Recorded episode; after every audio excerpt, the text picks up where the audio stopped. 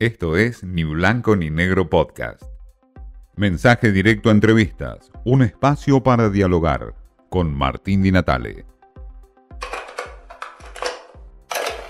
Bien, estamos con Gabriel Camaño, economista de la Universidad Torcuato Vitela y director de Ledesma eh, Asociados, eh, sobre, obviamente, la economía, números, inversión extranjera, inflación, todo lo que tiene que ver con la realidad política y económica, sobre todo de Argentina. Gabriel, eh, ¿qué estás percibiendo después de estos números de INDEC? Una pequeña baja, si hay una tendencia hacia la baja, si esto va este, a significar un cambio, o por lo menos se está vislumbrando algún cambio en términos económicos hacia futuro.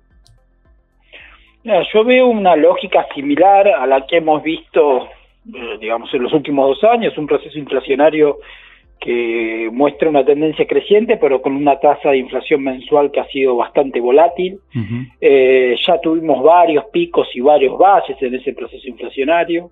Tuvimos el más cercano, fue el de noviembre del año pasado, cuando la inflación fue 4,9, después de haber marcado un pico de 7,4 en julio de 2022. Mm. Habíamos tenido el valle de 5,1 en mayo de 2022, después de un pico de 6,7 en marzo de 2022. Antes habíamos tenido valles de 2,5 en noviembre del 2021, eh, después de un pico en marzo de 2021 de 4,8. En todos esos pisos, digamos, hubo un, hizo un, pico. Y en todos esos valles siempre se gritó desinflación.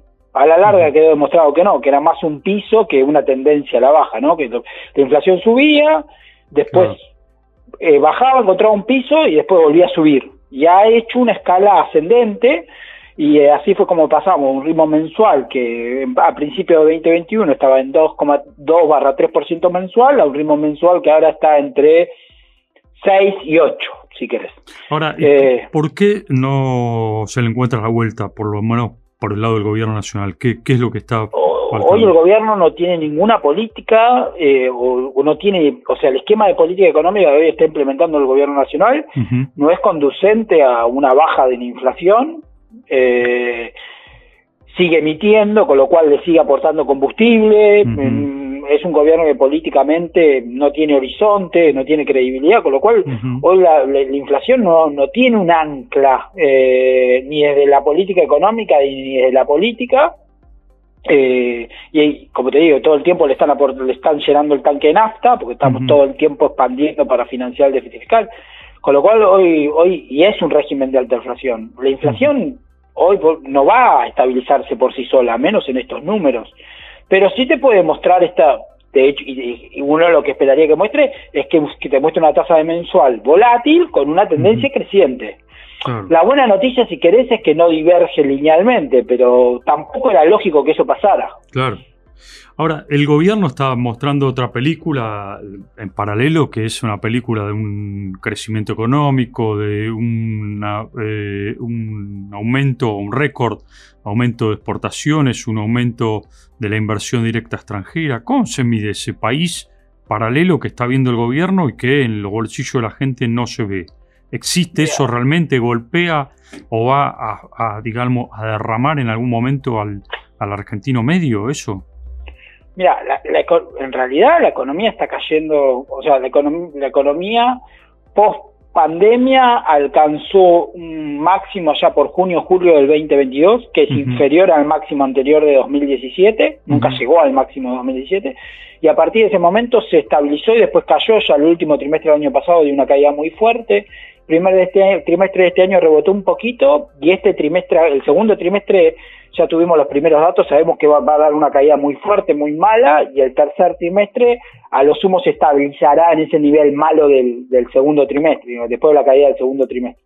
Con lo cual la, economía no está creciendo. Eh, cayó y si querés se estabilizó. Estamos en un contexto de esta Después con lo del tema de la IED, ahí hay una hay una confusión grande, o sea, a veces se comparan periodos con cepo con periodos sin cepo sin tomar en consecuencia cómo trabaja el cepo. El cepo, por ejemplo, le impide a las empresas eh, girar eh, dividendos, regalías al, exterior, esa plata queda acumulada a nivel local y muchas veces se imputa como IED cuando en realidad no es IED. No es, eh, no es inversión, claro, claro. Es, dinero que queda pero que no que se debería haber ido, digamos.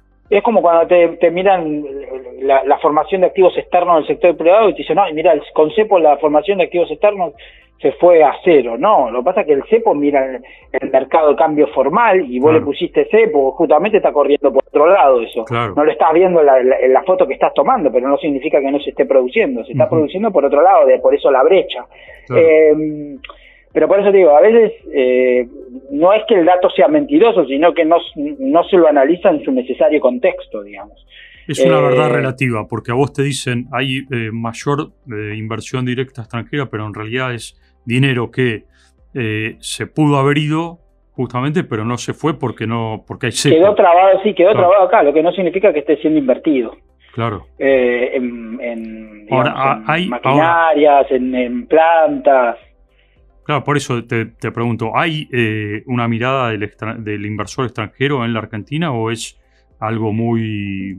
Mira, eh, pasan varias cosas. Lo primero es que nadie va a traer plata si después no puede eh, obtener, o sea, retirar sus frutos. Yo vengo, invierto para obtener un rendimiento, si después ese rendimiento no me lo puedo llevar, no la voy a venir a poner. Em, y, lo segundo es que, a ver, Argentina no, no no tiene una buena historia. Recién ahora, si es que hay un cambio político y un cambio de enfoque de política económica, podría empezar a tenerlo, pero no tiene una buena historia para contar para adelante, digamos.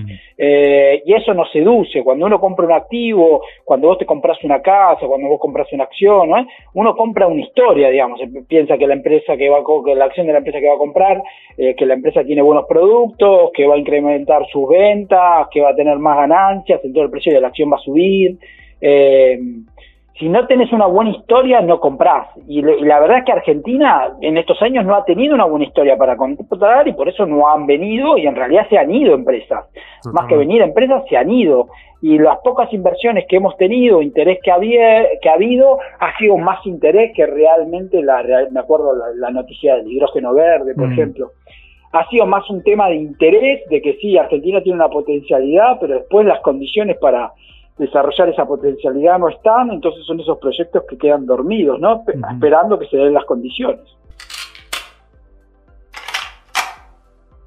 Para Gabriel Camaño, este economista, no hay este, una baja real de la inflación como se está planteando desde el gobierno nacional, sino que hay una tasa volátil de la inflación, no ha bajado, hay una estanflación, según nos dice, eh, una economía que obviamente no derrama esta economía que algunas veces plantean desde el gobierno que hay crecimiento, en realidad Camaño dice que no es así y no es así porque el gobierno no tiene una política económica en el largo o corto plazo.